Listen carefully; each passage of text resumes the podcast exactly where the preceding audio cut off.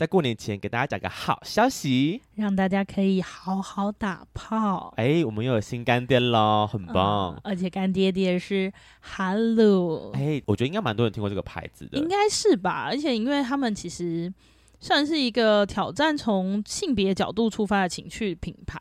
哈露结合精心研发的润滑液配方与时尚设计的外观，打造一系列升华愉悦感受的润滑液情爱精品，让爱侣在更自在、无拘束，随时随地都可以共赴云雨。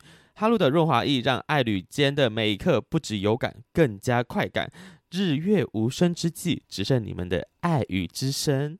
那这一次呢，我们的干爹有两款主打的润滑液，我们一样一样来。对，第一个是大麻情欲香氛热感润滑液，大麻风味的哦，如痴如醉的大麻风味，伴随电流般的酥麻触碰，极度刺激。它有独特的热麻配方，而且它是严选的大麻风味，达到双重保湿、洁净呵护。最重要，它是一个水溶性，非常方便清洗的材质。那苏苏，你自己用完这款之后，你感受如何？我首先我就是要称赞它的外形，真的是很好看。其实有点像香水的外观啦，有点像。嗯，因为你放在那边，可能一般人看到不会讲说，哎、欸，润滑液，可能第一个想到的会是香水。它不像那种一般润滑液，是那种类似像药膏、牙膏的那种包装。嗯，也不是那种一罐圆形的那种管状的，对，它比较像是刚刚就是长方形，然后透明的外观，然后上面贴一个大麻的标签，大家以为说，哎，啥会违禁品吗？抓起来！啊，我女友真的是蛮机车的，她不喜欢做前戏，但是她很在意做爱的氛围，对，她就是要可能哦，开那种黄黄暗暗的灯啊，然后床上摆。就有整理好，啊、可能床铺好啊。OK，然后如果要用玩具的话，还也会把玩具分门别类，好好的摆起来，像要卖的一样，有没有？OK，他很喜欢做这些事情，要仪式感。我不懂啦 反正那天要用，我们就铺好床，然后把哈鲁的大麻情欲香氛热感水溶性润滑液拿出来放在床上。OK，一放在床上就发现气氛很对。它在那个昏暗光线下，因为它有点香水的感觉嘛，它就是有一种文质彬彬的涩涩的感觉。就你知道它其实是涩涩的东西，但它长得不像涩涩的东西，就有那种反差感，我就觉得很喜欢，有种那种衣冠禽兽感。所以有女同志喜欢这种衣冠禽兽，我本人很喜欢啦。我当时就觉得哇，是个要疯狂做一场的节奏吧。OK，那你自己使用上呢？为了试用，我拿了我。应该是柜子里面最粗壮的一只玩具出来，大概十九五，很大只、呃，很大只吧？很大只。因为平常我其实用它是需要很多的前置作业，我才有办法使用它。对，对，对我来说啦，对啊，太粗了。嗯，它挤出来其实不是那种非常水的那一种。对，但我觉得跟其他品牌的润滑液比起来，它比较没有那种黏黏糊糊的感觉，哦、比较像凝胶的感觉吧。对，重点是没有臭味。哈哈哈。然后我觉得润滑效果还不错，因为我平常要吞那一支，其实要可能前后进出个两三次，就前面前后进出两三次可以吞进去，是吞进去啊。原来你下面放进去也是用吞的、啊，对，是用吃的。打开吗？喉咙哎，阴道借过，对对，是是是。但那天就是直接插到底，所以它够润滑。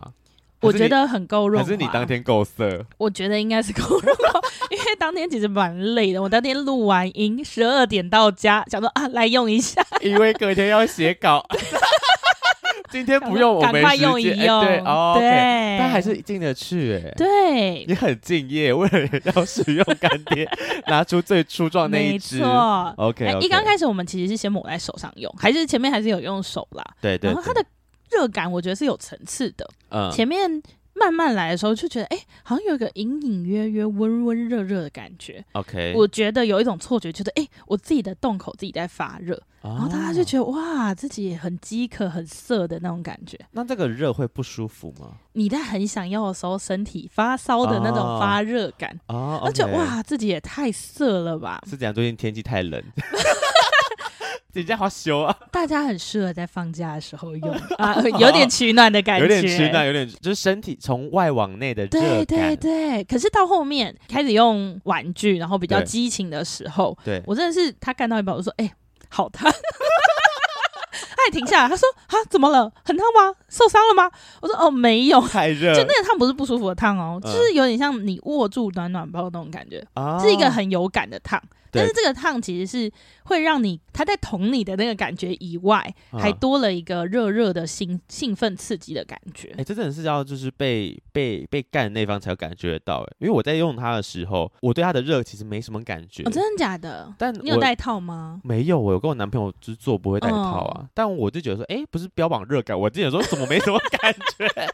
但我我我男朋友蛮有感的啦，就是哦，那可能就是零号，就是被干那方才会有感的热感这样。嗯嗯嗯、我自己用起来就像。刚刚前面你提到说它是比较偏凝胶状，对，就是挤出来发现它是它不会慢，不会散开，不会流。到然后到处都是，不是那种你倒在手上，你要赶快把它接住，或者赶快把它倒在哪里的，不是把它抹开，不用，它就是一坨在，就是类似就是凝胶。就是你平常保养的时候，你擦在手上，然后你可以等一下再用的那一种。它比我的化妆水还要凝胶，我的化妆水更水，我化妆水一倒出来，哎，要要要漫出去了，赶快把它接起来。但它前面它是滑的，是顺的，它不会太稠或者是太勾的感觉。嗯，嗯。但我觉得它用久了还是会有那种包覆感存在。所以，我其实我觉得蛮推荐，如果有一些一号你们是比较敏感或者是比较快速、太不想要太快结束的话，它蛮适合的。本身它前面是滑的，啊，到后面又可以有包覆的感觉，让我觉得一号来讲不会太敏感。但因为我这个人就是偏不敏感，所以我用它的时候，后面发现，哎呀，好像有点没感觉。但是它很适合玩玩具。因为我后来有一天也是自己在家里拿玩玩玩具的时候，我就用它。嗯，那我觉得用它很方便，因为我就躺，因为我的习惯就是我躺在床上拿玩具过来的时候，我等于说我躺着，然后挤润滑液在手上，你就可以很软烂。对，我不用真的一定要坐起来，或者我要就是手摆好，因为我只要一个手倾斜的那个润滑液就会随着我手往下面流，啊、然后流到床都是之类的，我就有这样过。然后用它就因为它就一坨嘛，我就是手就是不小心就是倾斜了一下，它也不会整个流下来。对对对对对。所以我觉得它。在家里自己用很方便，也不一定玩玩具啊。所以 maybe 我今天就想要自己靠靠自己玩后面的话，嗯、其实我觉得用它们很方便，因为就自己来就比较不会有所谓你有就是什么怕会有太包覆的问题，因为你就玩自己的，嗯、自己用很方便。我们还有另外一款是胶原蛋白弹力润滑液，少男少女必备，仿佛漂浮云端的亲肤呵护体验。它有着超润滑弹力因子，而且有添加胶原蛋白在里面，是天然的催情圣品。里面有依兰花香精油，最后它也是易清洗的水溶性配方，而且它是 pH 五点五的弱酸性，非常赞。虽然对我来说好像一号没什么感觉，但我相信被侵入那方应该是有达到比较酸碱综合的 效果。gay 有要酸碱综合吗？我觉得应该多少还是有差，就是你亲肤还是有差。嗯嗯，我觉得就是还还有个很神奇的感觉，就是哇，我是这边干。边在保养啊，对，因为毕竟有胶原蛋白，对，对，不能太干呢。我刚刚说大麻的那一款，它是有一种香水感嘛？对，那其实这一款香水感，这一个我的 外观香水感，对，OK。其实这个我觉得它的外观。对我来说更适合放在床头，因为我床头就会有很多乳液啊。它就是长得像牙膏的那种。它长得跟某些凝胶状的保养品很像。啊、你放在那边，你可能放大麻那一罐那边，人家说：“哎，这是香水吗？”拿起来看。那你放这一款在你的床头柜哦，保养品里面不会有人拿起来。而且它的包装是什么？淡蓝色。然后那白色的字，你真的要把它拿起来很近，你才看到上面的字。很低调，想说，哎、欸，是我灯光太暗，还是我眼睛不好？老了，老了。我要拿起来，发现哦，好近哦，哦哦，润滑液也放回去，不然我远远看，因为它那个淡蓝色的底跟白色的字迹有点融合，就是那个不够跳，我看不对看不明显，但也是好事啦。反正我知道就好，别人不用知道，不不需要让大家知道。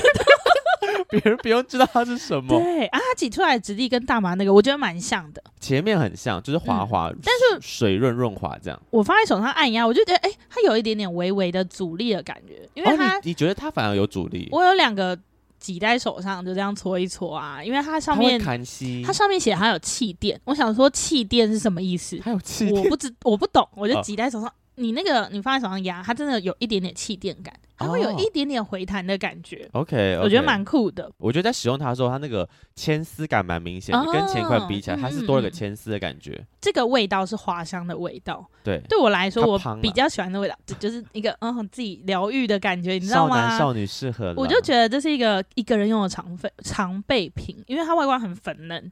然后很可爱，味道又是花香味。哦、你看它又有胶原蛋白的成分，嗯，保养一下里面，不然要怎么保养？真的要，对不对？要保养呢，哦、时常保持花香，让它水润。现在天这么干，又水润又香的，一定要。然后我自己在用它的时候，我跟你的感受其实也有 也有点不太一样，嗯嗯嗯，就是我前面就是比较水，比较滑。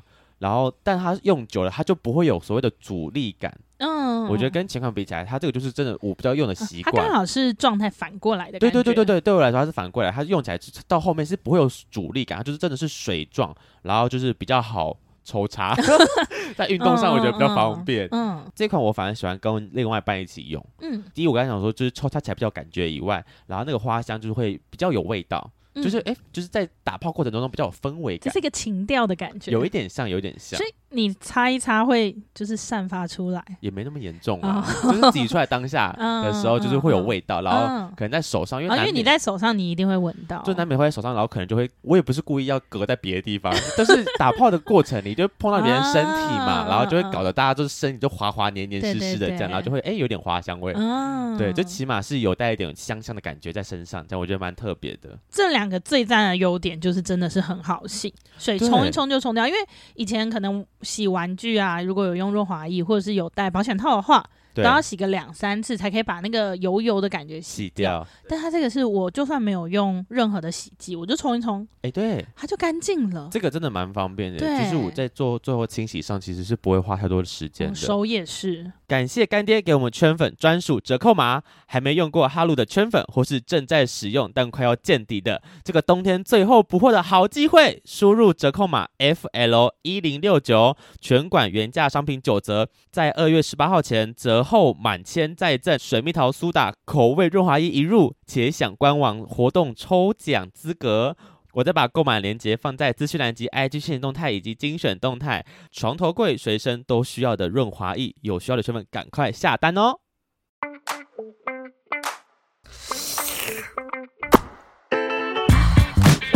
！Hello，欢迎收听《贵圈真乱》，我是雷梦，我是发源。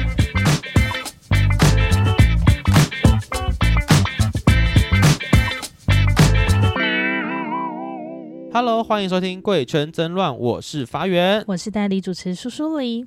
前阵子我们一起去看了一部电影，Yeah，电影的内容是在讲述一个 ADHD 的小女孩跟她周边发生的事。那花园，你是不是也有遇过过动症的小朋友？我国小的时候有带过一个补习班，就是那种安亲班，在国小的时候。嗯、然后到我大学的时候呢，因为我我其实就在我家附近啊，我没有搬离过这个家，所以我我到大学的时候，我又回去那个补习班打工，就他也、哦、他还在这样，就很强。待过了十年有了吧？所以我从我国小到我大学，应该有快十年。你是有意识的自己跑去说，哎，我要打工这样。应该说，我对那位老师里面的老师一直都有保持联络，哦，友好关系。对，我可能就是每一一两年都会去打个招呼，因为回家就会经过，嗯、会看一下老师还在不在，打个招呼这样。然后那一年我可能呃高三升大一那年，反正我有学校之后，我就是不知道干嘛找打工，然后我就想说，不然去那边打工好，反正老师我都认识。嗯。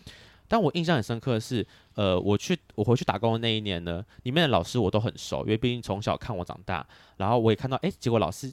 但他们教我的时候是他们年轻貌美是小姐的时候，嗯，但我在回去的时候，他们已经当妈妈了，所以每个都是小孩。哦、那有个老师的小孩也在里面念，就是学生啦，也是在那边补习，但他就是有过动的倾向。我才发现说，为什么大学的时候，可能我十八岁那时候。那个补习班里面的过动症的小朋友比例蛮高的，嗯，那个高不是说什么有一一半上都是，而是一个班可能就一两个，哦，就是每个班可能都有。都有。然后我说，哎、嗯欸，怎么这么高？我其实有点吓到，嗯。然后里面我刚刚说某个老师的小孩在那边念书，然后有一次真的是那个小朋友可能太皮了，或是他真的太活泼。然后呢，嗯、我当下就是选择斥责他，大声的就是斥责他，叫他乖一点，或是怎么样子。嗯、但我没有意识到说他妈就在旁边，就那个老师就在旁边。哦、没有看到吗？呃，没想到，我，我没有我没有注意到这件事情。嗯嗯嗯、我就在他妈妈面前斥责那个小孩，叫他乖一点。嗯、然后他妈妈当然就是，呃，就把小朋友带到旁边，就是先骂他一下，然后把小朋友带走这样。哦、然后我是事后在听另外一个老师跟我算是提醒说。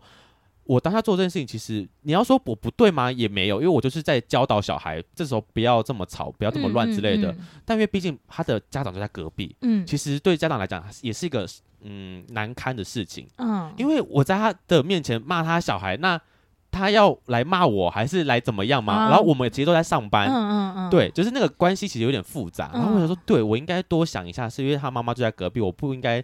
有点是在他妈面前扇他脆皮的感觉，这样 就是有点太凶悍了。嗯嗯嗯、对，就说，但我自己觉得说，我当下的处理方式其实不太好。哦、我自己知道，就是有点在别人面前扇他脆皮这样，或是对小朋友不要那么坏啦。我也知道小朋友可能需要多一点的耐心，啊、就不应该对他这么的直太直接或太凶这样。嗯、那次算是对我印象最深刻的一次，就是面对过动症的小孩。我弟弟小时候也是有被诊断出 ADHD，嗯，可是嗯，我觉得可能没有。遇到的人其实很难想象那个实际情况会是什么样子。嗯，那是这个电影里面啊，饰演主角的林品彤，我觉得他演的很好。就是我觉得真的有让你感受到过冬症的小朋友会是这个样子的感觉哦。你说揣摩的很，嗯、真的很像。对啊，而且还有因为这部电影得到金马影后，不是吗？最年轻的影后，欸，没错。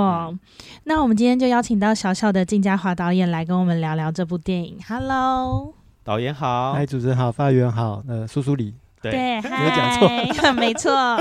导演担心我们家的粉丝还不认识你，那在在节目开始之前，想先请你做做个简单的自我介绍。呃，我就是小小的导演，然后其实我在那个，就这个是我第一个剧情长片啊，然后在这个小小之前，我只有拍过两个短片，然后。嗯然后，那在更之前，我是拍广告的，就是拍广告拍了、哦、拍了十八年了，所以就是我不是那个呃刚学校刚毕业的学生去拍 一个剧情片那个那个状况，对，所以那当然这个题题材我们也是准备了很久。我想要先稍微的调整一下，就是这个这个我们在讲这个电影切入的角度，就是一开始我们就讲说是过动症过动症，但其实我们最早的时候，其实呃就是我们是从很多的。我们的填调的对象里面，慢慢的呃筛选，一开始可能有超过一百个，真的有超过一百个。慢慢的，我们留下来了十个，然后最后留下来了一个。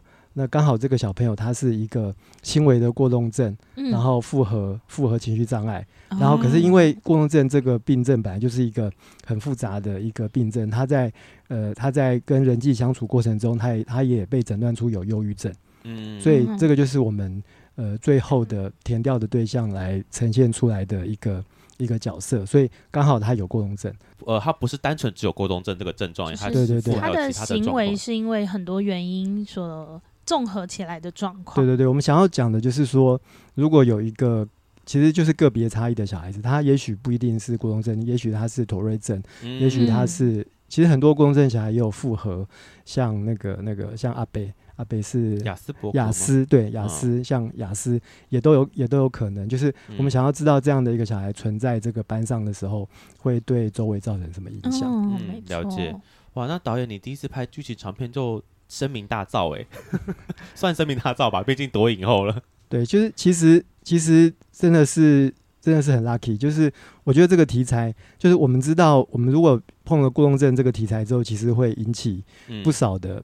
嗯不少的不少的挑战，对啊，不少挑战。因为实际上我们后来也看到了，知道说我们在那个这个片子上映之后得到也也确实的有一些挑战。但是负面的评价也是蛮激烈的啊。对对对，其实一开始我们就，但那我们何况我们就是选择的这种说故事的方式啊，跟、嗯、跟整个就是跟整个呈现出来的调子，它其实它真的不是一个很容易消化的片子，嗯、不是很容易理解的，嗯、很容易了解的一个电影了。对，所以。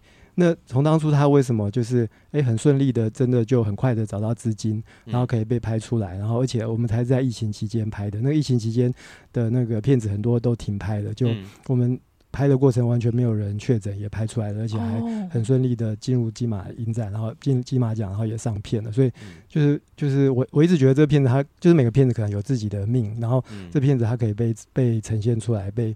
被大家看到，看到对，应该是他，还是他有一点点使命存在。那今天又是一个很冷的天气，我几乎每一场就是我参加小小的映后都是寒流，嗯、然后 然后我每次去到映后的时候，我都会说，哦，今天就是真的好冷哦，然后我真的很怕大家看完以后心更冷，所以就是很想说有机会跟大跟大家有一个 Q A 的 Q A 的聊一聊，对，就是让大家离开的时候心还是可以温暖一点。那也很高兴你们今天有机会可以让我来。再讲一讲这个片子，是是是。那因为其实这部片已经上映有好一阵子了啦，因为这毕竟是去年的影展的事情，对对。现在现在其实已经已经差不多收尾了，然后我们的监制也已经带着小孩去日本玩了，所以 所以其实我 我今天比较轻松，我觉得我还我可以讲更多，呃，就是就是好像之前有一点点不是那么。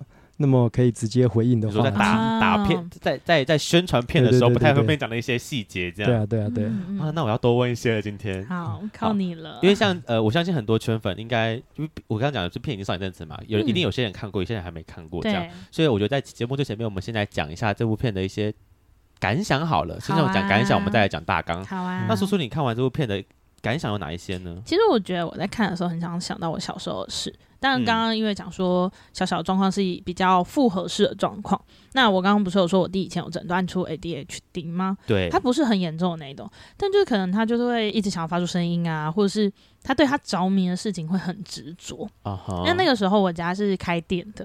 所以大家都在忙，就变成是我是陪他照顾他那个角色啊，那压力很大。但因为我也是小朋友，就你知道，你就会很容易不耐烦。对，所以其实在我的记忆里，我我不知道会不会有更多，但是我的记忆里，我真的是有两次是真的有对他有暴力的行为的，嗯、就是真的就是受不了，想要让他乖一点，自己俩俩拱的那一种。嗯嗯、但就是还好，这些状况都是有被人发现的。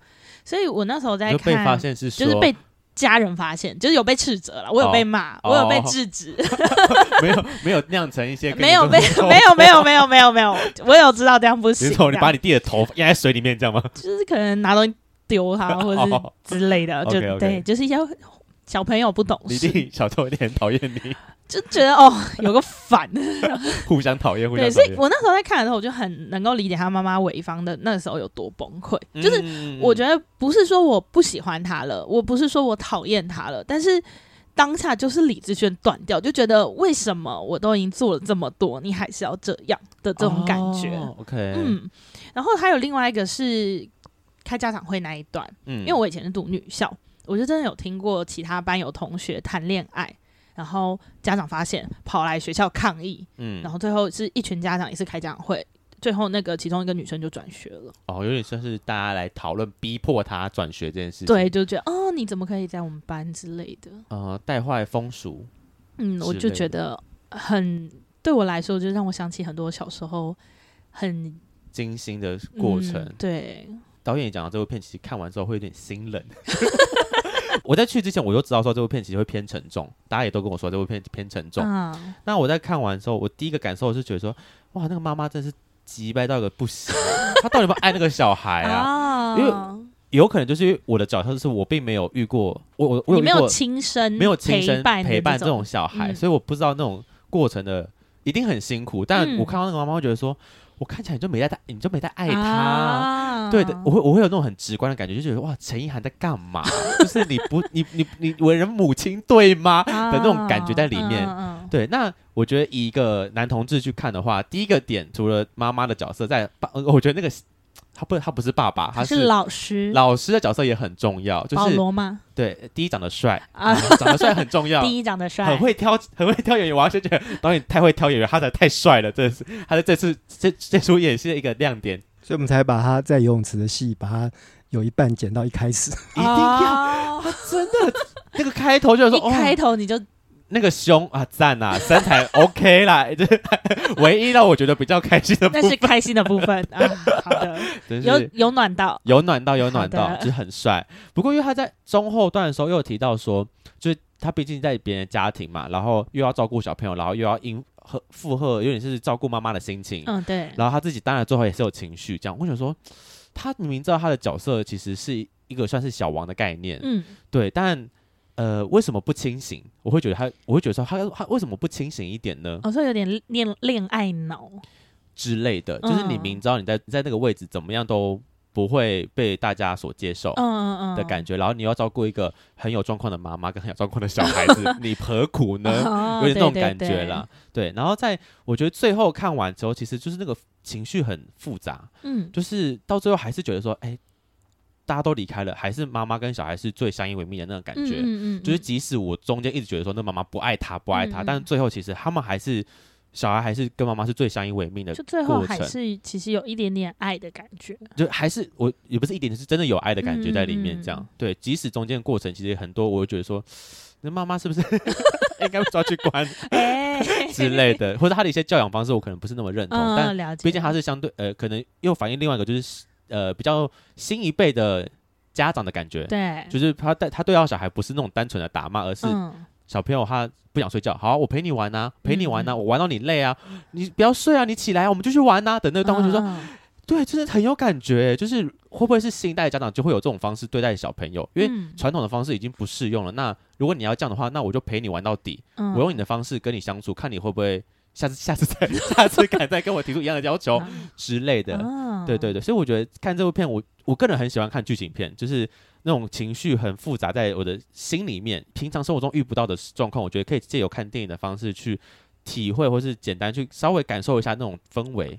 遇到这种状况后，我是我会怎么办？怎么样？哦，对的的的这种感觉，体验不一样的人生的感觉。对啊，就是真的好辛苦。嗯、如果家里面真的有出现一个有状况的小孩，是一件多么辛苦的事，必须要花更多时间陪伴他。这件事情是大家必须要知道的事情。这样，嗯、那接下来的话是我们开始讲这讲解到剧情的过程。所以如果大家还没有去看电影的话呢，现在呃还可以看得到，还可以看得到。对，那之之后会上串流吗？会呃也会啊，只是这个时间就还还不晓得，还不晓得嘛。所以就是把握最后的的还在院线的机会。虽然现在时间可能都已经不是很好的时间了。对，这最后，所以大家呃这时候听到，如果你们还想去看的话，现在赶快去查还有什么场次，然后看完之后再回来听我们后续的一些讲解啊。当然，如果你觉得你不介意，可以先听的话，你可以继续往下听完这样。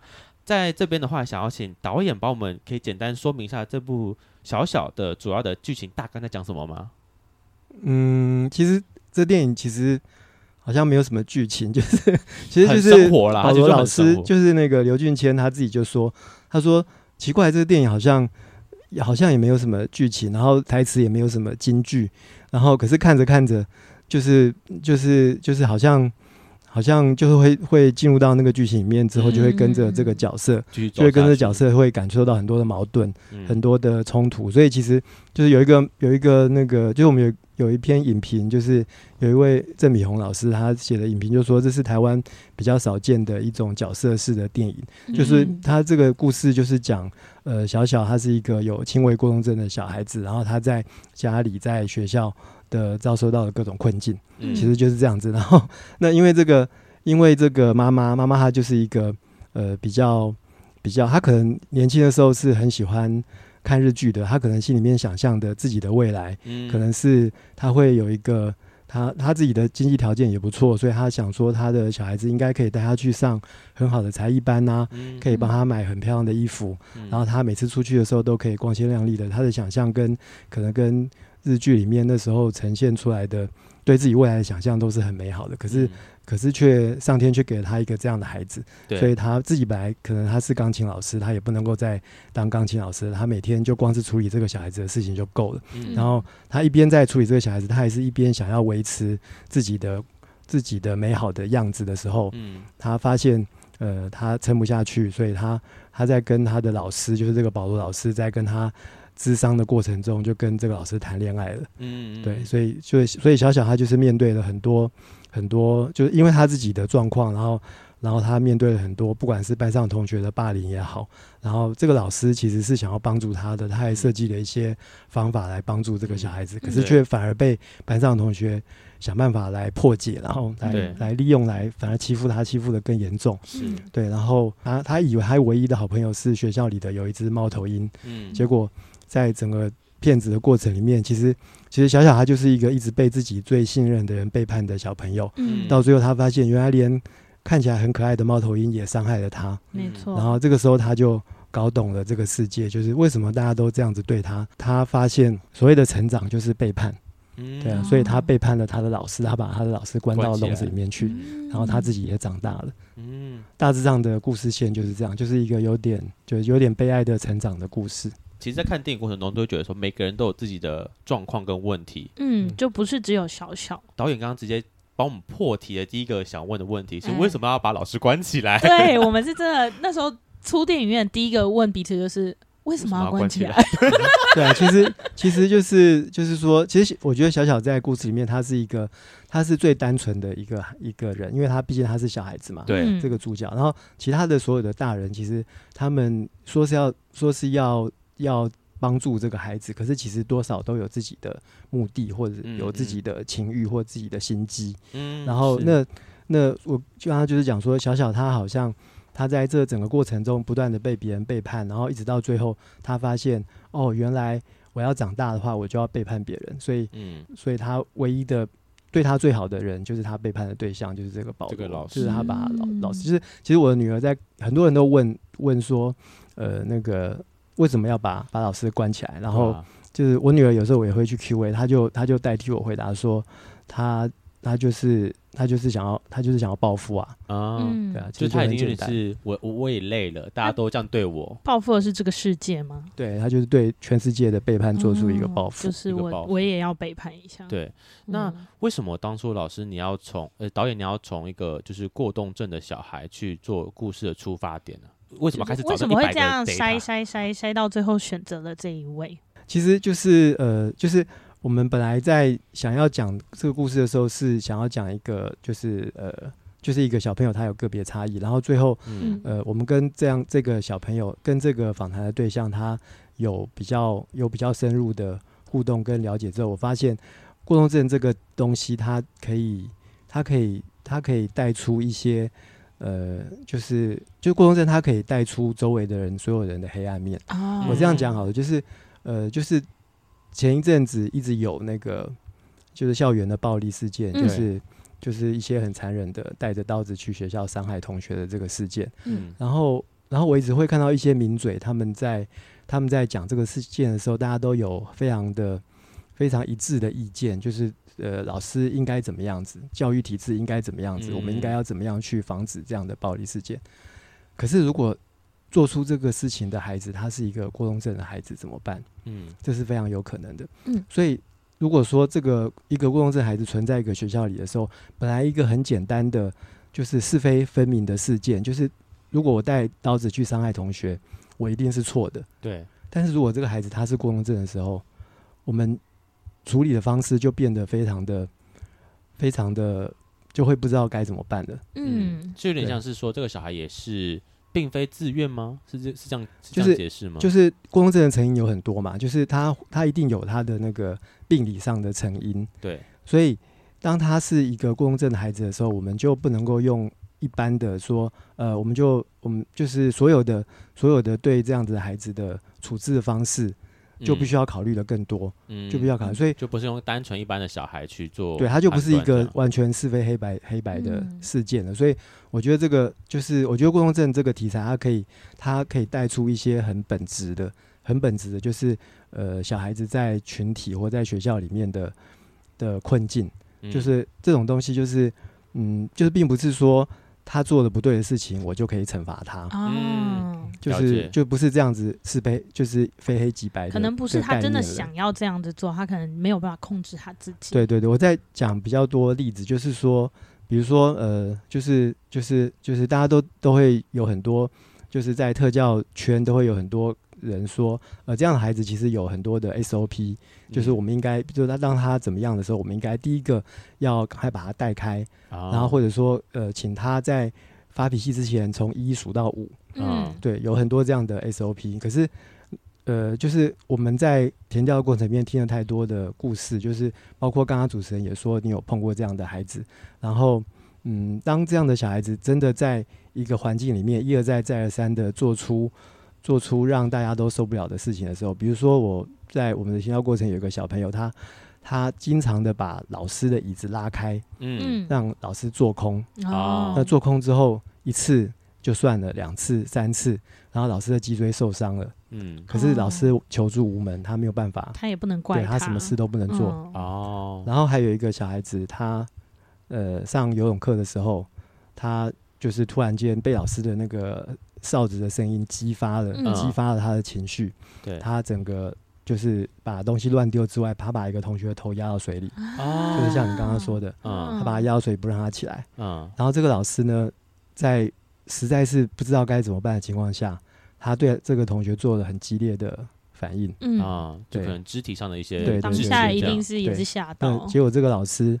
他就是被处分，然后被被迫提早退休。啊，然后所有的家长当然都非常的为这个老师抱不平，可是没有办法。嗯，那所以你会知道说，当有一个这样的孩子在这个处境里面的时候，如果说其他的老师不要说有经历过这样的事情，他们只要知道，嗯，刚刚我讲这个这两位老师的的处境，对，他们在面对这个孩子的时候，他的所有的 SOP 会不会会不会就他们会不会做一些趋吉避凶？哦，对，我觉得这个就是还能这么的 SOP 吗？对，我觉得这个就是一个。很基本的人性，对，这个是一个职场的现实。他们可能会会会不会他们会跟着其他的家长一起想办法把这个小朋友弄掉？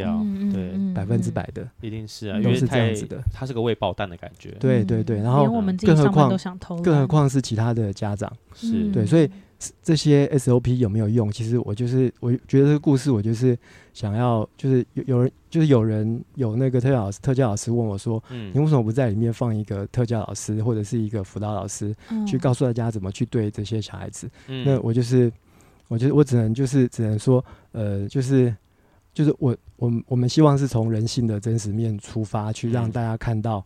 真实的事情是怎么发生的？嗯，然后至少看完之后，就像主持人刚刚说，你下次再碰到这个小孩子的时候，你在斥责他的时候，语气可以和缓一点，对，或者是稍微再再慢一点点，也许对这个小孩子来说，他的受的伤害会少一点点。对，就是我们我觉得这个东西它真的没有一个标准答案，标准的解决方式，因为它非常的本质，嗯，它非常的。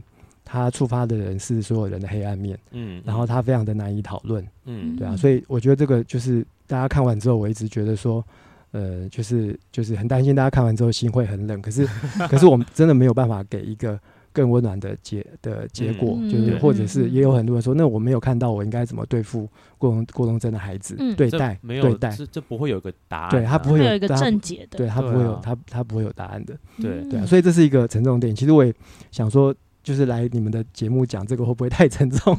不会，尤其是对呃，我觉得第一是我我自己很爱看电影，然后我觉得台湾电影一直在不断的往前进，尤其在这种比较挖深的感觉，就是在讨论这些内心很真实的感受这件事。所以虽然我刚刚在前面只是在讲我的感受，我其实很讨厌陈意涵的表现，但认真再回去想这部电影的时候，会觉得说，对，如果我是这个他的家长，我的小朋友一直处于这种。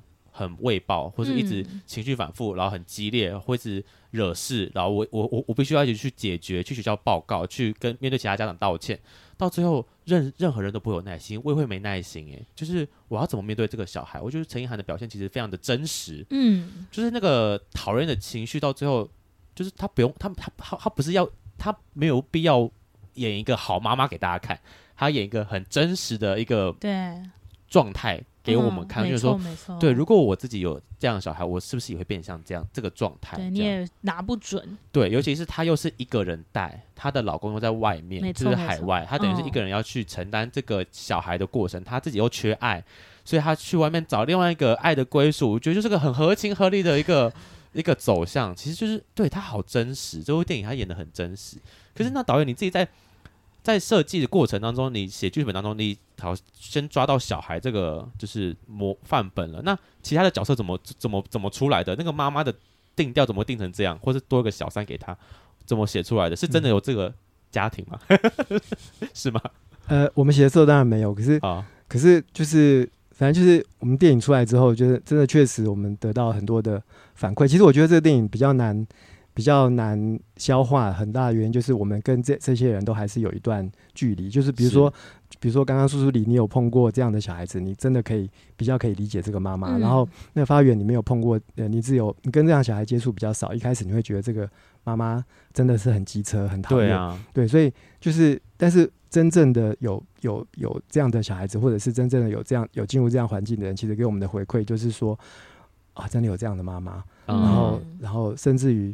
这个妈妈最后她跟老师结婚了。哦，对，就是我们就是会一直听到说这个故事里的某一个片段真的符合了他们对现实里面的某些某些状况，对，所以就是我不得不说，就是就是那个陈意涵，她真的是一个呃是一个很天才的演员，她其实在就是我们在第一次见到她的时候就是。他就是他就是刚生完第二个小孩子，嗯，然后然后我们本来就是很客套的会跟他讲说，哇，那你现在这个小孩子应该是正可爱的时候，他就回答说是可恶，他他非常的坦率，出来了。对他非常的坦率，而且 对。呃，其实如果就是就是，如果跟小孩子的相处也刚好在这个阶段的妈妈，其实很容易理理理解他那个时候的这个心情。所以我觉得在那个当下，我就觉得哇，他如果他可以来演的话，真的是真的很适合，很棒。对，就是他其实其实我们很多的的戏在这个过程里面，我们是我们是没有排排练的。对，很多的戏他都是一个当下他就进入进入那个情况。就比如说我们最后那个。他最后一幕是他在打那个那个拳击的速度球，对对对对对对。那他没有打过那种球，对。然后然后然后我们就让他进去，就说把就是当然我们这个剧本是写好的，台词是写好的。然后然后他进去第一次通常就是算是试戏，但试戏的时候我们其实就开机了啊。然后他他说他第一次一打，他才知道这个球其实没那么好打，很难打。对，你打的第一次。打得到，第二次他一定打不到，因为他弹回来的的速度跟时间跟你想的不一样。然后你打第三次、第四次，好不容易好不容易打到他了，再打到一次，结果他再弹回来的时候，却就是还是跟你想象会不一样。结果他就抓住这个打不到这个球的这个情绪，然后他就在那个当下就想到啊，我真的是。呃，就是老公也跑掉了，小孩子也教不好，他把整个情绪、嗯啊、对，就在那一个镜头里面，就把它变成一个好像行云流水的一个舞蹈的动作，把那个无助跟整个就发泄出来。嗯、我觉得他就是，我觉得他真的是一个很棒的演员，就是他在这个片子里面的诠释，就是我们都很可惜他，虽然他这次有入围，但是很可惜他没有一样的有拿奖这样。嗯，是我我我印象中他有个影评在讲，他自己想说。我不是故意打不到，我是真的打不到。我有觉得他说，我真的觉得当下觉得我是个废物。我想说，哇，连这我都打不到，太难过了吧？就是太多负面情绪。我们用的那个那个 take 是他的第一个 take，就是第一个 take，就是实习，所以他的就他的那个肢体动作，整个就是好像舞蹈一样。那个沮沮丧是真的在沮丧。对对对对对对，我觉得真的非常的好。那除了。陈意海外，因为其实这次林品彤在戏里的表现是我我自己觉得是很惟妙惟肖的。想请问导演有特别给他什么范本或是指导吗？嗯，其实品彤他本身是一个非常的、非常的呃非常有自制力的孩子啊，对对对，对他非常自，然后他也他很沉默，嗯，然后非常的稳定，非常的非常的就是不是过动症的样子。嗯、OK，对，然后。其实我们那时候在找的时候，找了两百多个小孩的小孩。我们本来希望从素人演员里面去找，嗯，对啊。但是这个角色找素人演员真的是会有一点风险。然后那品彤他就是有演过一些舞台剧跟美国女孩，嗯，对。对那所以呃，就是所以所以其实我们决定找他的时候，真的我们就是心里面想说，嗯嗯，好吧，就是因为我觉得过动症他有另外一个诠释的诠释的角度，就是说。呃，会不会这个孩子他其实他不是过动症？嗯，对啊，所以会不会其实是妈妈才是过动症？所以其实我们有一点点用反向选角去决定了这个角色之后，然后但是他在整个整个在揣摩的过程中，他是他就是他做了很多功课，就是我们比如说，就是我们带他去跟真的过动症小孩子相处，然后他是嗯，就是我女儿也有一起去玩，然后我女儿玩疯了，可是品彤在。她大部分时间在旁边是默默的看着，看着，对。然后之后他写了一篇，就是他看到的东西给我，对。然后我们给他一些过动症孩子的房间的照片，就是过动症孩子的房间照片。比这里还要再再乱吗？很多倍，很多倍。那个东西是一层一层的，一层一层的叠起来的东西，因为他们完全没有办法整理东西啊。但是品农的房间是非常整齐的。是我们说，你可不可以在一个礼拜之内把你的房间过成这个样子？哇！他美国一两天就把对一两天就把照片给我们看。我说不行不行，还不够，还不够乱。再想办法，他是就是想办法，就是回家的时候把东西怎么丢丢，对，怎么放。然后他想说，呃。然后，比如说上楼的时候，他会上楼梯，他会想上楼梯的时候，这个这样的小孩子会怎么上楼梯？刷牙的时候，这样的小孩会怎么刷牙？比如说，过动症小孩子在刷牙的时候，他一定不可能刷完才去做下一件事，他一定是一边刷牙一边就把底下的事情就一边跑去做后面的事情。对啊，就是这些东西在片子里面并没有出现，可是品彤他就是想办法在自己的那个生活的片段里面把自己过成角色的样子。对对对啊，那其实就有点像。就是对啊，就是方法演技。他自己，我觉得他并没有读过方法演技的书，可是他就是用很认真的方式去把自己进入到那个对带入那个角色。然后他自己说，其实他觉得，呃，外表是就是表现出来的动作是什么样子，他觉得不重要。嗯，他觉得重要的是他心里面的状态，嗯、他有没有去进入到这个状态。嗯，对，我觉得他就是一个非常的，他就是说去演戏不是去玩的这样。嗯，对，我觉得他就是一个非常认真，在他演名归的影后拍片的时候他才十一岁。对啊，他才十一岁，我就是觉得他就是一个很认真，非常非常认真，然后而且他有很很强的天分。是对对。那在看过就是影片的过程当中，其实先讲前半段好了。我觉得品彤他自己在呃学校里面遇到的霸凌状况，我觉得蛮有感的，因为呃过动症的小孩，毕像刚导演讲，他是一个比较可能。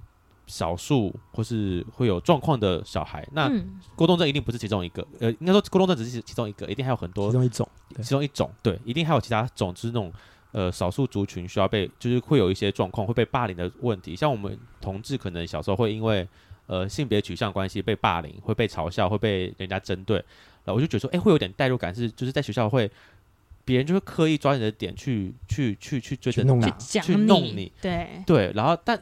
人一定会反击，像品的话就会拿笔去戳人家之类的。嗯，嗯，他的反击比较激烈。对，就过动症的反击可能比较激烈。嗯，但现在小朋友的学校园里面还是这么的频繁出现霸凌的状况吗？还是你们有刻意把它加强？就是刚刚你有讲一个说，现在好像每班同学都有，对，都有过动症。那其实就是依照那个就是卫福部的数据，就是百分之九。嗯，意思就是每班都会有，确实就像你看到的一样。哦，所以我觉得。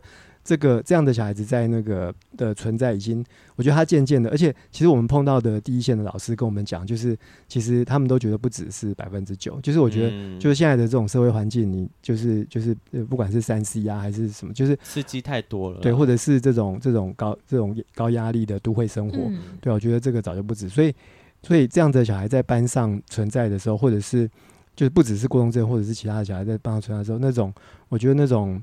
那种大家彼之间彼此对待方式，还有就是现在的小朋友他们的彼此的相处，已经跟我们以前小时候已经有很大的不同了。因为现在现在的小朋友他们就是他们的喜怒哀乐都在手机里面，嗯，对啊，他们每你在手机里面追不同的内容的时候，他们就会形成更多的小圈圈。哦，对对，所以这些小圈圈，他们就是比如说我女儿如果放假在家。就是请假在家，可能生病，她非常非常的担心，三天之后谁谁谁会不会又跟谁在一起玩了哦，跟不上那个变化。对对对，因为她不像我们，我们小时候，我小时候就是大家会看一样的、一样的偶像或一样的话题，就是看电视就那对对对对对对对。那现在的分众更强了，所以所以其实那个那个那个墙，那个那个分隔的墙。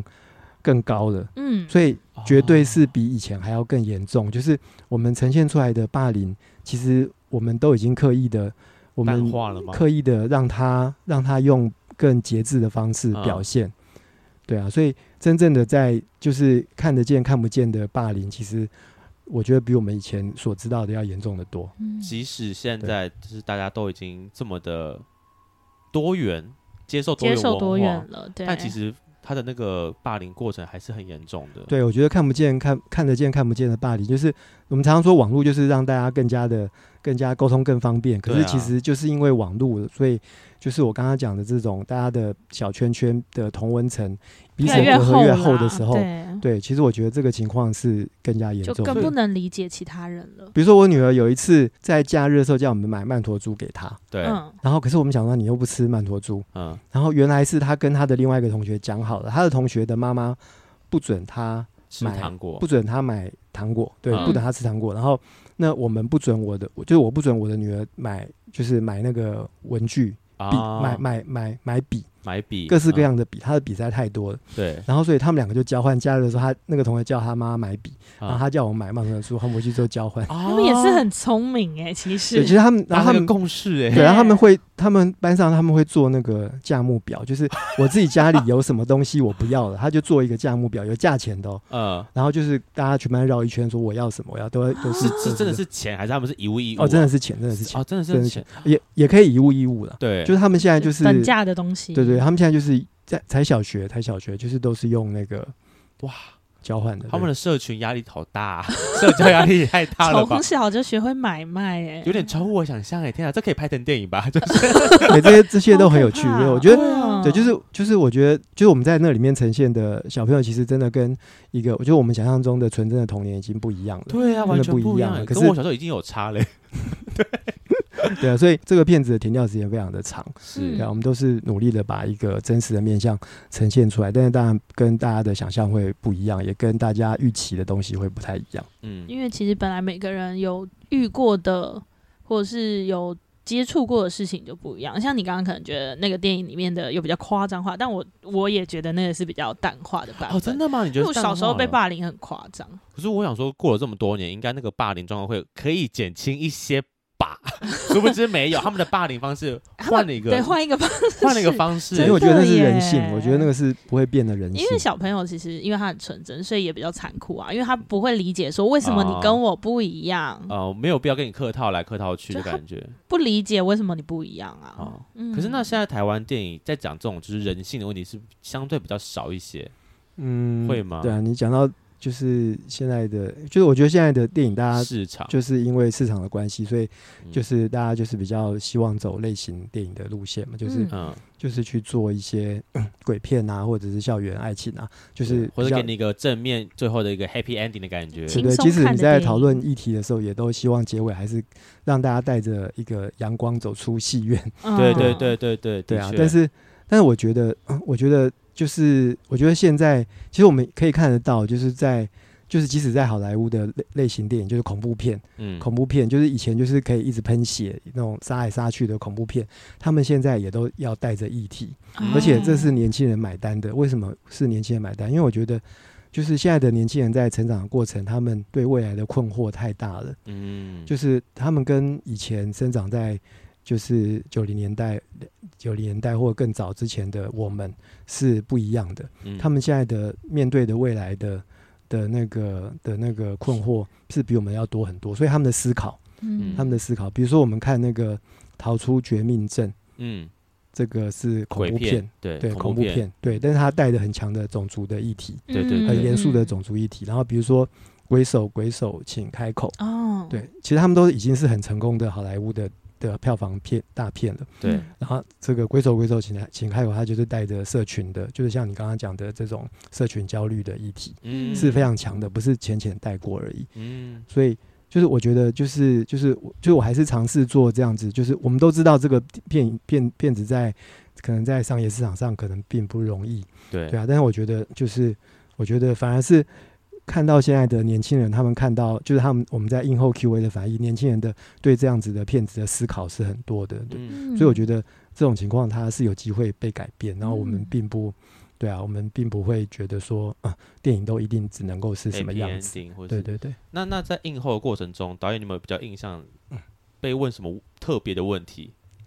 其实我印象比较深的就是，就是几乎就是比较多人会问说。片子里面的那个小三，他为什么说变脸就变脸？好像一下子就变一个假面小三。嗯、然后，然后那我都会告诉他说，我们在那个金马影展有一场 青少年的特映场。嗯，然后在那个特映场里面，就是就是观众就是九岁到十六岁这个区间的青、哦、的青少年，就是他们那个区间。对对对对。然后，但是那一场是我在，就是我就是就是我有陪着他们一起看，我有、嗯、我。我所听到观众哭哭的最多的一场。哦，观他们非常非常的投入，然后而且他们看完之后，他们的他们很多人就是说，就举手说我就是小小。啊，对他们就是觉得做被霸凌的角色，对对对，或者说因为他或者说他们自己本身就有过这样子的，他说我就是小小，然后或者说他们看了之后，他们好心疼妈妈，他们知道自己的怎样的行为会让妈妈这样子，他们回去要抱一抱他的妈妈，然后另外一个，嗯，对，然后另外一个就是说。他们最可以理解的角色就是小三。他说：“他我们现在都是这样子啊，就是可能三天不见，他可能就跟别人玩在一起了。所以他们对小三的转变一点疑问都没有。”哦，天哪！因为他那个转变，我想说应该就是他不是设计嘛？有老师说叫你去当他的好朋友，这个设计，所以他真的是单纯只是因为太久没来，所以我换朋换换新朋友了，这样。其实他就是一个一个很聪明的学生啊，然后然后他边站，对对，他会选边站，他就是他一开始当然就是会去。会去讨好老师，然后做老师交代的事情。可是当他渐渐的知道这个老师可能就是他的事情被传开，他可能下学期已经不在的时候啊，对，所以他就换边站了。对，他就换边站了。啊，就是站在大众的角色。对，其实霸凌他，我可能会去霸凌他。这样。对，其实其实这都是比较，我觉得就当然是从比较残酷的方式去描写。当然也不能说他们全部都是这个样子。只是我觉得，当我们在讲过动症这个议题的时候，我觉得我们其实没有太多。太多转换的空间，因为它确实是一个很、很就是很面对黑暗面的一个题材。嗯，然后包括他最后那个小小，我们听到那个 妈妈在打那个拳的打那个拳击球的时候，对，听到那个钢琴声，然后那钢琴声好像一开始就是不会弹的，可是后来哎弹一弹好像变得很会弹了。嗯，那经过那个剪接，大家应该可以理解，那个很会弹的部分是妈妈自己的想象，嗯，就是。嗯，就是他不可能到最后，他真的就学会，诶、欸，本来就是学不会钢琴，后来就会弹钢琴了。这个就是变成一个好莱坞电影的，对，他就变成一个好莱坞电影的一个的一个套路，就是说，他们这样的小孩子，确实很多人他他确实他这个东西他一直就是过动症，他其实不会好，他其实不会好，你只能去想办法说我自己怎么去跟他共处，周围的人跟他共处，他自己也要想办法跟过动症共处。很多人到了。十几岁到了青少年成年之后，他找到一个共处的方法，那个环境就会改，那个改善，对对，就会改善。OK，对。哦那回到电影，其实我还有另外一个小小的问题想要请问导演，因为其实在这部电影的开头跟结尾都是在台风天，就是下大雨的状况。那这这个选择有什么特别的含义吗？嗯。台风其实就是，我觉得台风就是我拿来当成过动症的比的一个比的隐喻，就是就是我对过动症的看法其实还是很正面的，因为就是所谓的过动症，就是就是在一个体制里面，我们都希望这个小朋友乖乖坐着，然后站起来的时候好好的站着，然后该你做什么事就做什么事情，然后然后那过动症就是他就是不照你做讲的这些事情去做。那如果所有的小朋友都是像体制要求一样，都乖乖坐着好好的站着，那人的未来就没有希望了啊，所以就没有差异吗？对，没有差异的时候，就是人的进步是靠着差异是来实现的。所以我觉得，我觉得过动症其实它只是一个比较外显的一个差异，对，一个外显差异。其实就像台风一样，台风它可能会破坏所有的事情，可是它也是万物生长的的来源，就是这个雨水也是万物生长的来源。所以我觉得用台风就是做一个过动症的比喻，就是说，就是其实我们。大人也跟小孩子一样，都会很期待台风。嗯，对啊，台风来的时候，大人小小朋友都会很兴奋。那大人至少他可以放一个假，为什么？因为他可以，他可以。其实是不是大人其实也也默默的希望台风可以把一切框架或者是规则都摧毁。哦，对啊，只是说台风摧毁之后，大人还要去收拾它。对对对啊，那小朋友就是很开心，台风来就可以玩。其实我觉得他就是带出了一个。过龙症的一个心的这个心情哦，这也太隐喻了吧？这个不讲不会知道哎，就就还是有埋一个比较正向希望的一个。看电影的时候就觉得说，哦，怎么一天到晚都在台风？的确，台湾是很多台风，没错。对，因为台风天就是让我觉得昏暗嘛，因为就是没有阳光，然后又下雨，然后大家关在室内又出不去，室内又这么的。呃，这么的紧张，这么的郁闷，他、uh, 说哇，这充满了就是灰灰暗暗、郁闷的心情在里面。他们有蛮多淋雨戏的，对啊，对，对，对，很辛苦。好，那讲点开心的好了。为什么会选那个男主角啊？啊，帅哥，帅哥，为什么会选他呢？呃，其实呃，最近我就是看他在《幻爱》里面的演出。嗯，对啊，然后我们本来我们的剧本里面本来是一个台，就是一个台湾人的老师，并且是香港人，但是为了他，我们就是把我就把剧本改成是他就是一个外师，嗯、就是他可以用英文上其他的课程，嗯、就是符合现在大家都希望这个体制双语对双语教学的这个课程，然后好变态的体制，哎，我真的因为我的。哦，我的工作有时候会接触到一些家长，他们真的好 care 双语这件事情，从小就是双语幼稚园、双语国小、双语国中，然后另外一派就是走很极端，他们是走森林路线的，从小就是让你野放孩子接触大自然，就哇哇好好极端，一个是疯狂念书，一个是疯狂玩，对，对，现在家长都很极端，对，对，超极端的，极端的。我说小朋友真的好累哦，除了念书以外，还要学一堆八就是十八般武艺，还要会画画、会弹钢琴、会音乐，因为除了学业考学业成绩以外，他们还要多个什么学习什么学习档案要去做，因为那个跟他们升学有关，嗯、所以他们不能乱做，还要学一些才艺，太辛苦了，小朋友。但嗯，对。但其实我很喜欢保罗老师，他是外籍的这一个地方，这个形象，对，因为我觉得为他这个角色多了很多矛盾的感觉啊。对，其实我就是在《幻海》里面，我看到他。有一个非常阳光而且俊美的外表，可是他的内心有很多灰色的层次。嗯，对啊。那后来跟他聊过，也知道说他的妈妈，呃，他家他的家庭有呃，爸爸是牧师，嗯、然后小时候妈妈就是在教会里面做很多辅导的工作，嗯、所以他可以理解很多很多我们在。那个年纪不会碰到的一些社会上面的比较灰暗的部分，对灰暗的部分.对，所以我觉得就是确实我有看到他这这一面。那为什么他这个角色需要灰暗面？我觉得其实也跟就是我对老师这个看法有关系。就是那个戏一开始就是看到那个保罗他在教小小游泳的时候，嗯，然后他就是一直跟他说：“哎、欸，你要相信我，哎，我有扶着你啊，你要相信我，哎。”然后结果才过了三秒钟不到吧，他就 手就放开了，嗯，然后放开之后，然后小小一回头，他说：“嘿。”我没有扶你，可是你学会了。嗯，我觉得这个其实是整个片子很关键的一个讯息，又是一个很隐晦的讯息，就是但这不是好的意思吗？你没有 get 到，对不对？我以为这是好的意思。就是我觉得这个就是教教育的本质啊，教育的本质要靠谎言哦。就是当我们把把把它教成一个一个我们期望中的样子的时候，其实我们是在教他一个谎言的。嗯哦，就是我先哄骗你，然后最后再。放放放生你是吗？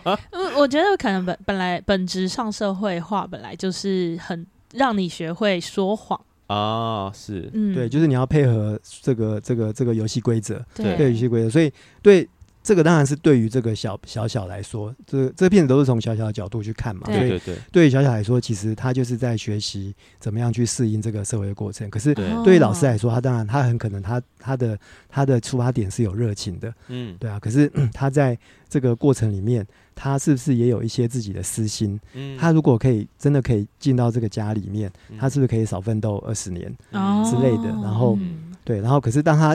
继续的跟这个小朋友相处的时候，他才发现，哇靠，原来这个小孩子真的是这么没那么容易，对，真的没真的很没有这么没有真的没有这么容易的时候，他心里面他在做什么打算？对啊，然后他他当他在面对其他家长的质疑的时候，他、嗯、他一样就是用用这种花言巧语，或者是用、嗯、对，对他一样是用这种花言巧语。这，这其实 对，其实这个都是这个都是很真实的。现在就是教育现场第一现场的。的样子、嗯、是对，我觉得就是我觉得教育这件事情真的是非常的难，是非常的难。我觉得也不能好像不能说他对，或是说他错，嗯，但就是一个现在的现况的概念。我对保罗最深的印象其实是小小他们出去看完电影回家之后，小小不是把家里弄得很乱啊，对对对，然后又不听话啊，对，垃圾不到，弄弄满地，对对对对对。保罗那时候突然。架起一个老师的架子，对，然后用学校的体罚在处罚小小这件事情。那我其实会蛮困惑，说那保罗那个时候其实他是想要扮演老师的角色呢，还是他其实是想要扮演爸爸的角色？嗯，就其实他在整个过程里面，他就一直在这两个角色中间摆荡，因为、嗯、因为其实妈妈跟保罗谈恋爱，我觉得他就是有很多人问说。嗯，他们真的之间真的有爱情吗？其实我的回答是没有。就是妈妈她跟保罗谈恋爱，她有很大的一部分是为了丢包。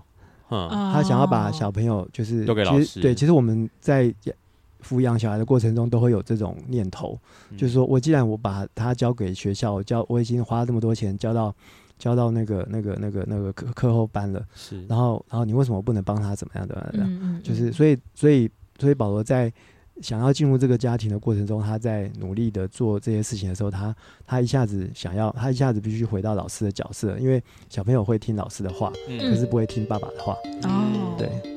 就在两个角色中切换。今天的节目就到这。然后想知道更多，IG 推特追踪 F R A N K L E M O N 一零六九。另外，我跟雷梦是大孔雀 Apple Podcast 的听众，麻烦五颗星按下去，并留下想对我说的话。各大收听平台记得订阅《贵圈真乱》。最后，如果喜欢我们节目，IG 连接点下去，抖内我们旅费，让雷梦可以再去校外教学。想要表达的是什么？嗯，然后我女儿就说，她就是想要勾引老师啊。对啊，她就想勾引老师。嗯，所以那那段突然说，我也觉得很疑惑，说，哎，她不是在你们家属于一个爸爸的角色，但是其实很多女学生都对老师有一些幻想，对幻想，男学生也会帅帅的老师，男学生对也是啦。对，然后我在看。就是关那个男那个老师的部分，其实还有一部还有个点是觉得说，哎，他好像一直在在想要讨好小朋友跟讨好妈妈两边中中一直在游移，一下在就就是跟小朋友把钢琴以外，然后呢又要在妈妈面前在有点像是我在骂他。小朋我在骂小朋友，啊、我在你这边，所以骂给你听。对，就想说哇，其实小那老师城府也很深呐、啊，就是两边跑，两边都要讨好。对，其实还有一场在那个校门口跳舞给那个另外一个家长看。对对对对对对对，其实那个是我亲眼看到的事情。就是我觉得老师在我们以前，就就我真的有看到老师这样在跟。家长聊天的，就是跳舞 跳给他看。我觉得现在的，对，我觉得老师在我们以前，就是他就是一个威严的感觉，对他就是他应该是一个一个一个一个高高在上的人。然后可是。到了现在的老师，我觉得他反而会是全校里面最卑微的一个角色。嗯、对，他不，他什么人都不能得罪，对，就是学生也不能得罪，妈妈也不能得罪，然后学校的人也不能得罪，因为他，嗯、因为现在的老师很多都是一年一聘的，对，流浪教师，对，对，所以我觉得他，我觉得就是因为这个冲突跟矛盾，让保罗这个角色很有趣，然后也就是我想要讲的，跟就是这个教育跟这个体制，它到底是什么样子这件、嗯、这件事情。我觉得保罗一方面就是保罗希望这个小朋友。呃，回到他正常的轨道，对对对，然后然后然后，但是这个小朋友又又又又不把他当成，既不把他当成老师，也不把他当成爸爸，嗯、所以就是一个就是一个很难，他们就是他们一直想要往一个他们理想中的家庭变成一个理想中的家庭，可是好像就是什么也得不到。对对，我相信对小朋友来讲，毕竟他爸爸也还在，他他他。没有人希望他爸爸被换掉的感觉，这样，他也在排斥这件事情，嗯、对。然后我觉得可以回应一下导演刚刚讲的那一段，是老师现在的角色定位，其实真的就像导演讲的，他其实蛮蛮蛮蛮低的。因为像我们，我我之前我我最前面讲到说我在补习班打过工嘛，所以我们其实也有点像老师的概念，虽然不是学校老师，嗯、但是补习班老师，所有在补习班发生的事情，我们都。我们都要先早一步让家长知道，哦、就是我可能跟小朋友出现一些冲突，嗯、但我们都要预先让家长知道这件事情，哦、因为小朋友超会打小报告，回去之后他就跑来骂安亲班老师，我们就被他骂的狗血淋头。哦、我们或者如果事后才知道的话，对，如果事后才知道的话，然后我们也不能打他，就现在就是很怕那种，对对对对，完碰也碰不得，然后你要骂他也怕他心里会受挫，所以我曾经就看我们老师有一次，就是他可能跟一个小朋友他在教，就是在。骂他，在教他，然后呢，小朋友要送回去之前，他赶快先跟妈妈打打一通电话，跟他说。啊，小朋友今天什么什么状况哈？那他他当然会先讲说小朋友哪哪里不对，对。那我就是做什么事情在，我是跟他在在教他什么什么什么状况这样，嗯嗯嗯，所以跟他报妈妈报告一下这个状况哈，嗯嗯嗯，就是让他先打预防针，是小朋友今天出了什么问题，我在教他哦。嗯、我没有欺负他。对，小朋友回去一定会告状，但妈妈会知道说啊，老师老师说你今天怎么怎么怎么，是你今天做错了。如果不打通电话的话，其实小朋友回去乱讲话的话，妈妈、哦、就会回来骂老师，就发现现在老师真的好辛苦哦，真的不能不能得罪家长，而且很多就是恐龙家长啊，就是。那种不不太不太就是完全就是偏袒小朋友的家长也很多，嗯、因为像小朋友生的少嘛，嗯、其实都有是。啊、就是我觉得这部电影其实哇，看到后面是发现没有一个人是错的，大家都在他们这个的角色里面，在往理他们想象中理想的方向前进。对，很回应现在这个社会的一个现状啦，嗯、可能就是很现实，会背叛，然后需要说谎。但还是有点曙光，就是要有那个差异性出出现，这样，嗯，嗯对。当然，如果今天导演不讲，我也不会知道。因为我觉得我，对，很谢谢导演。我觉得，我觉得他还是有一个有一个很正面的力量。那这个力量是在小小自己，因为他他他就是很努力的，在每个人都背叛他的过程中，他还是很努力的继续长大。对对啊，就是包括他最后，就是就是，其实他唯一的，就是我们所有人都。都想要对他好，可是又发现很困难的时候，我们都可以转头就走。可是他自己的成长还是在继续的，对啊，他还是有在学习。就是呃，他爸爸都不回来，他可能也他多多少少知道他爸爸不太想要回来的时候，嗯、他其实是在帮助他的妈妈去去过这件事。对，他其实是在跟那个保罗说：“哎、啊，其实我妈妈是很节俭的人。哦”对，对他其实是在帮助他的妈妈的。然后，然后，可是当他的当他的爸爸回来的时候，然后他心里想说不啊，他又有机会得到这个家庭的时候，他把保罗关起来，嗯，是不是其实也是一种他想要让他的家庭回归正轨的一个反应？对，然后最后他还是回头去去。原谅了他的妈妈，他把当那个妈妈哭得很伤心的时候，他还是去拥抱她，去摸一摸她，因为他知道，终究终究这个妈妈还是要陪他，就是走一辈子，最后对陪他在不会离开他在他身边的人。对，我觉得其实就是就是这是一个这是一个就是很最低限度的一个暖心的一个阳光，对，最低限度，对，就看到这画面，反正就是对，其实还是。妈妈跟小孩的感情是不会不见的，就是在最后那个就是小片回去安慰妈妈的过程中，其实还是蛮感人的啦。嗯，那想请问，如果这三个主要的角色是你导演身边的人的话，导演会会想要给他们什么建议或者是什么帮助吗？同理心，同理心是我我所可以想到就是。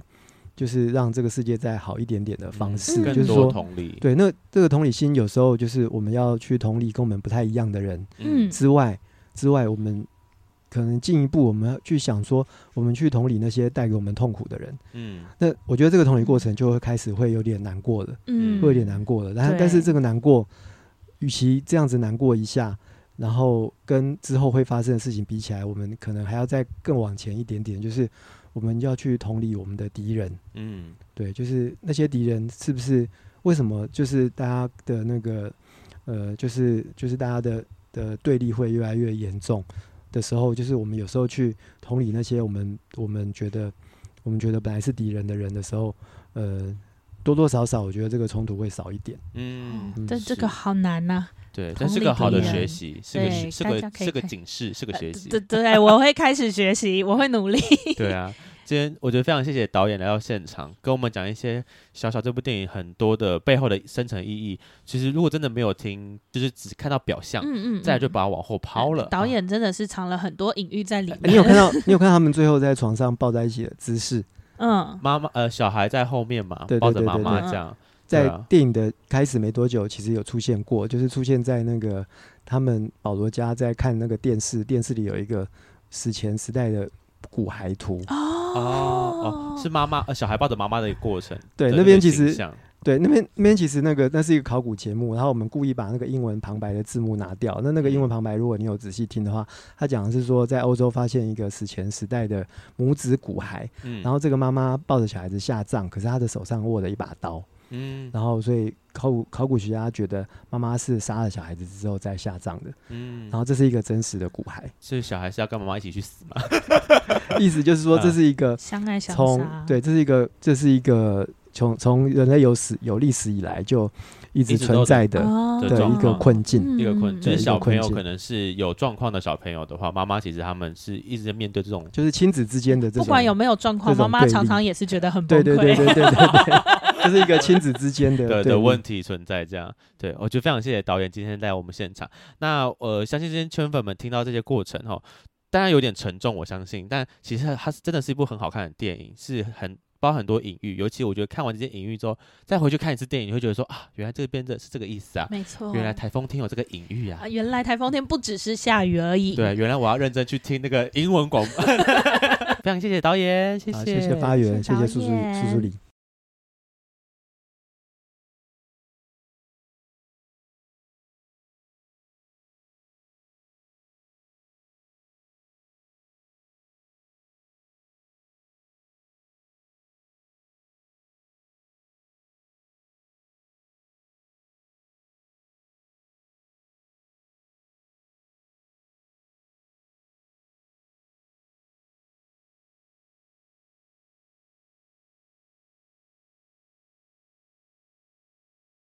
那我们就到这边了，大家晚安，拜拜。谢谢，谢谢，晚安，拜拜。